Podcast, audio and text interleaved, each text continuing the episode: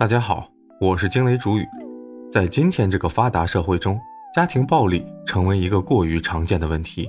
无论在什么家庭、什么背景下，无论发生了多少次，无论是因为什么原因，家庭暴力都是一种绝不可能被原谅的行为。首先，我们需要明确家暴的定义。家暴是指家庭成员之间发生的身体、精神或经济上的虐待行为。这种行为不仅侵犯了个人的尊严和权益，更严重地破坏了受暴者的心理健康。姑且不论任何原因，家暴都是一种不可容忍的恶劣行为，我们不能对此视而不见。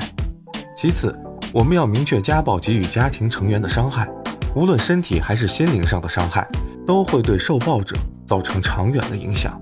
身体上的伤害可能留下永久性的伤痕，甚至残疾，而心灵上的伤害。则更加深远，可能导致受暴者产生自卑、焦虑、抑郁等心理问题。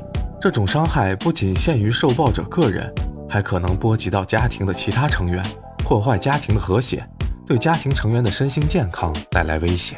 再者，我们不能因为任何原因为家暴找借口，无论是因为争吵、分歧、经济压力或者其他原因，家暴都不可能被原谅。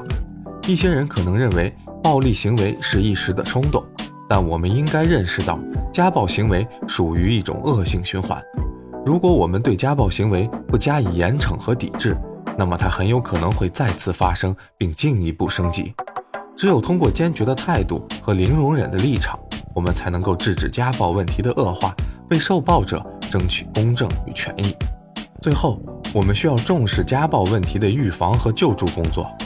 预防家暴的关键是加强家庭教育，培养家庭成员之间的尊重、包容和沟通能力。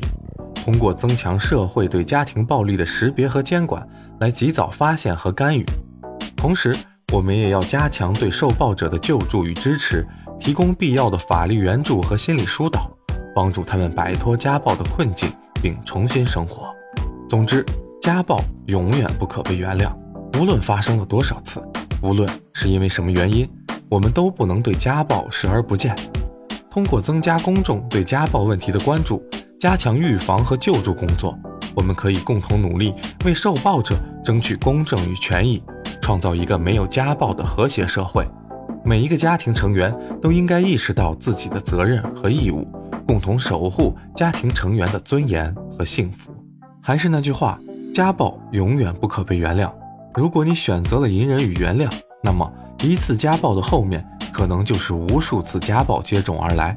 家暴不是家丑，不要投鼠忌器，顾虑太多。